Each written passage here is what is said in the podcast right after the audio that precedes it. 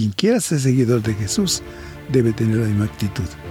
Debemos reconocer que lo importante no es que otros nos sirvan, sino que nosotros debemos estar dispuestos a servir a los demás. Un libro escrito hace miles de años en diferentes culturas y países con un mensaje para hoy. Para vivirlo, necesitas entenderlo. Explora la Biblia, la primera Biblia de estudio en audio que te ayudará a profundizar más en la palabra de Dios.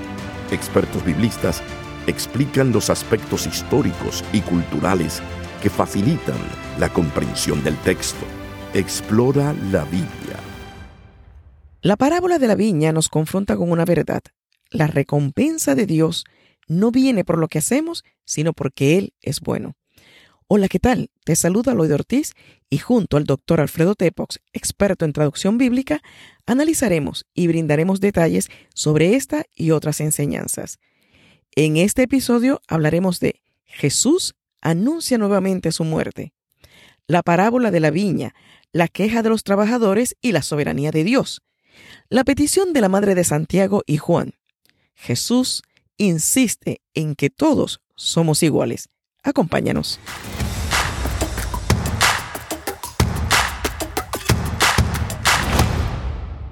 Jesús cuenta esta parábola, la de los obreros de la viña, para mostrar que la recompensa de Dios no depende de lo que la persona hace, sino del hecho de que Dios es bueno.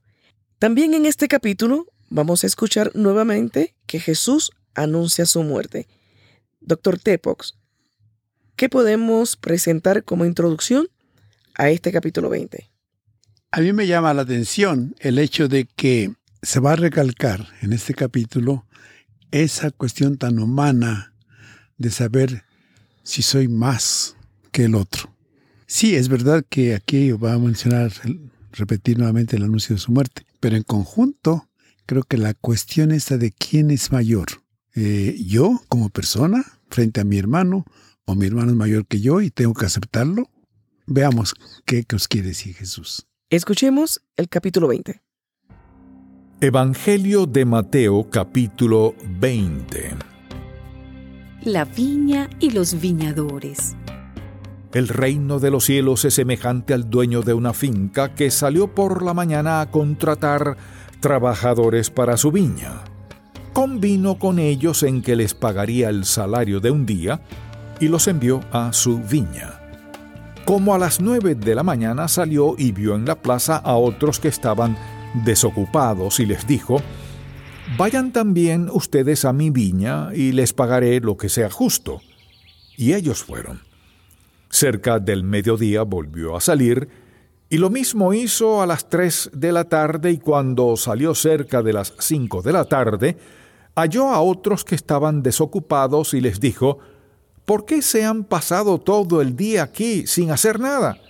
Le respondieron, es que nadie nos ha contratado. Él les dijo, vayan también ustedes a la viña. Cuando llegó la noche, el dueño de la viña dijo a su mayordomo, llama a los trabajadores y págales su jornal, comienza por los últimos y termina por los primeros. Los que habían llegado cerca de las cinco de la tarde pasaron y cada uno recibió el salario de un día de trabajo. Cuando pasaron los primeros, pensaron que recibirían más, pero cada uno de ellos recibió también el salario de un día de trabajo. Al recibirlo, comenzaron a murmurar contra el dueño de la finca. Decían, estos últimos han trabajado una sola hora y les ha pagado lo mismo que a nosotros, que hemos soportado el cansancio y el calor del día. El dueño le dijo a uno de ellos, Amigo mío, no te estoy tratando injustamente. ¿Acaso no te arreglaste conmigo por el salario de un día?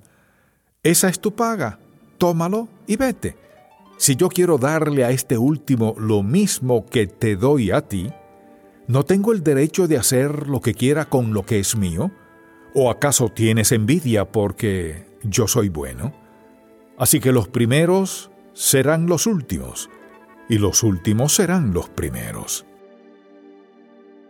Nuevamente Jesús anuncia su muerte. Mientras Jesús subía a Jerusalén, En el camino llevó aparte a sus doce discípulos y les dijo, Como pueden ver, ahora vamos camino a Jerusalén y el Hijo del Hombre será entregado a los principales sacerdotes y a los escribas y lo condenarán a muerte. Lo entregarán a los no judíos para que se burlen de él y lo azoten y lo crucifiquen, pero al tercer día resucitará petición de Santiago y de Juan. En ese momento, la madre de los hijos de Zebedeo se acercó con sus hijos a Jesús y se postró ante él para pedirle algo. Él le dijo, ¿Qué es lo que quieres? Ella le respondió, Manda que en tu reino mis dos hijos se sienten, uno a tu derecha y el otro a tu izquierda. Jesús le respondió, Ustedes no saben lo que piden. ¿Acaso pueden beber del mismo vaso del que yo he de beber? Y ellos le dijeron, sí podemos. Él les dijo, a decir verdad beberán de mi vaso, pero el sentarse a mi derecha y a mi izquierda no me corresponde concederlo, pues ya es de aquellos para quienes mi Padre lo ha preparado. Cuando los otros diez oyeron esto, se enojaron contra los dos hermanos. Entonces Jesús los llamó y les dijo, Como ustedes saben, los gobernantes de las naciones las dominan y los poderosos les imponen su autoridad. Pero entre ustedes no debe ser así. Más bien, aquel de ustedes que quiera hacerse grande será su servidor, y aquel de ustedes que quiera ser el primero será su esclavo. Imiten al Hijo del Hombre, que no vino para ser servido, sino para servir y para dar su vida en rescate por muchos? Dos ciegos reciben la vista. Cuando ellos salieron de Jericó, una gran multitud seguía a Jesús. Junto al camino estaban sentados dos ciegos que, al oír que Jesús pasaba, gritaron, Señor, Hijo de David, ten misericordia de nosotros. La gente los reprendía para que se callaran, pero ellos gritaban aún más, Señor, Hijo de David, ten misericordia de nosotros. Entonces Jesús se detuvo, llamó a los ciegos y les preguntó, ¿qué quieren que les haga? Ellos le dijeron, Señor, que se abran nuestros ojos. Jesús se compadeció de ellos y les tocó los ojos, y en ese mismo instante ellos recibieron la vista y lo siguieron. Acabamos de escuchar el capítulo 20. Todavía hay más que decir. Mucho más.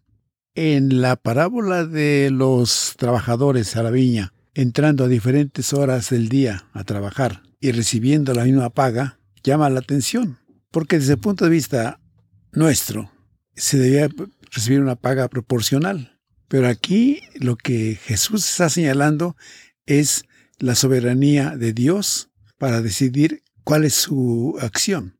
Y no somos nadie para decir qué Dios debe hacer o qué Dios no debe hacer. Aquí Jesús compara a Dios con un terrateniente, con un patrón. Y entonces le paga a los diferentes trabajadores entrando a diferentes horas del día el mismo sueldo. Lógicamente el que empezó más temprano piensa que merece más sueldo que los que entraron después. Y Jesús marca el hecho de que no, eso es algo que Dios decide en su soberanía como Señor, como Dios. A mí ya me llama la atención esto porque creo que hablamos de un día final, un día donde nos presentaremos ante Dios. Y vamos a creer que por lo mucho que hemos trabajado, tendremos un lugar de preferencia donde Dios nos llame, donde nos vaya a tener. Vamos a ir en los cielos, vamos a tener un lugar privilegiado. Pero nos damos cuenta de que Jesús dice que la paga es igual. Hayas hecho mucho o poco, no te toca decidir cuál va a ser tu paga, tu recompensa. Eso está dentro de la decisión muy personal, muy independiente de Dios. Y creo que al final, en lo que llamamos juicio del día final, nos vamos a llevar muchas, pero muchas sorpresas. Definitivamente. Pero todavía hay un poquito más sobre Santiago y Juan. ¿Qué podemos añadir sobre esto? Y notemos que interviene la mamá. A veces dependemos de otros para hacer la petición. Podemos especular si acaso estos dos personajes le pidieron a la mamá que interviniera en favor de ellos. No lo sabemos. La mujer tiene influencia sobre el hombre, de eso no hay duda. Ya han aprovechado el lado femenino para su petición. ¿Quién será mayor o que estos dos sean mayores que los demás apóstoles? Notemos aquí que no, no hay preferencia, nadie es mayor ni menor. Y el punto central de todo esto es, al resumir Jesús, su misión de que vino no a ser servido, sino a servir. Y entonces quien quiera ser seguidor de Jesús debe tener la misma actitud. Debemos reconocer que lo importante no es que otros nos sirvan, sino que nosotros debemos estar dispuestos a servir a los demás. Es interesante que a lo largo de todo esto que hemos estado leyendo y comentando, es repetitivo. Jesús insiste, pero también los demás insisten en ser el mayor, en tener ese lugar de preferencia, a pesar de que le dice, todos son iguales. La enseñanza es que debemos amarnos unos a otros, no tratar de tener una preferencia y en todo caso la prioridad es el reino. Y que el evangelista Mateo capta justamente esta insistencia de Jesús en que nadie es más que el otro y tampoco menos que el otro, sino que se da cuenta de esta insistencia de Jesús y la hace constar. De ahí que parezca repetitivo. Pero es que nosotros, seres humanos, somos tercos, obstinados, y necesitamos que se nos repitan las cosas una y otra vez. A estas alturas, yo preguntaría, tú, amable escucha, ¿dónde estás? ¿Te sientes más que tus semejantes? ¿Te sientes menos que tus semejantes? ¿O te sientes igual que ellos? Simplemente llamado a servir y no a ser servido. Lo dejo como pregunta. Tú pones la respuesta. Con esta pregunta cerramos este episodio, pero no la reflexión. Les invito a que nos acompañen en el siguiente episodio. Recuerden que pueden encontrar más notas en la Reina Valera Contemporánea, edición de estudio en su formato impreso. Muchas gracias por su atención. Un libro escrito hace miles de años en diferentes culturas y países con un mensaje para hoy. Para vivirlo, necesitas entenderlo. Explora la Biblia, la primera Biblia de estudio en audio que te ayudará a profundizar más en la palabra de Dios. Expertos biblistas explican los aspectos históricos y culturales que facilitan la comprensión del texto. Explora la Biblia